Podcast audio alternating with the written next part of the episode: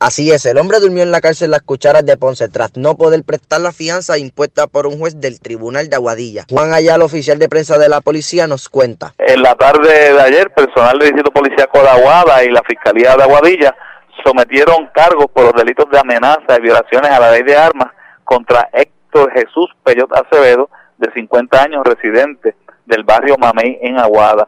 Los hechos que se le imputan a Peyot Acevedo cometió eso de las 2 y 30 de la tarde de ayer contra su progenitora, confesora Acevedo Valentín, de 69 años, en la residencia de esta, con quien reside, a la cual amenazó con un cuchillo, situación que fue denunciada a través del sistema de emergencias 911.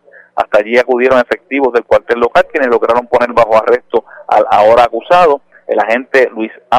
Supervisado por la sargento Maribel Echevarría, consultó los hechos con el fiscal Armando Alonso, quien presentó la prueba ante la juez Dinora Martín, la cual determinó causa contra el imputado, imponiendo una fianza de 20 mil dólares, la que no pudo prestar, por lo que fue ingresado en la cárcel Las Cucharas de Ponce. Soy Willo Román y esto es la red informativa de Puerto Rico.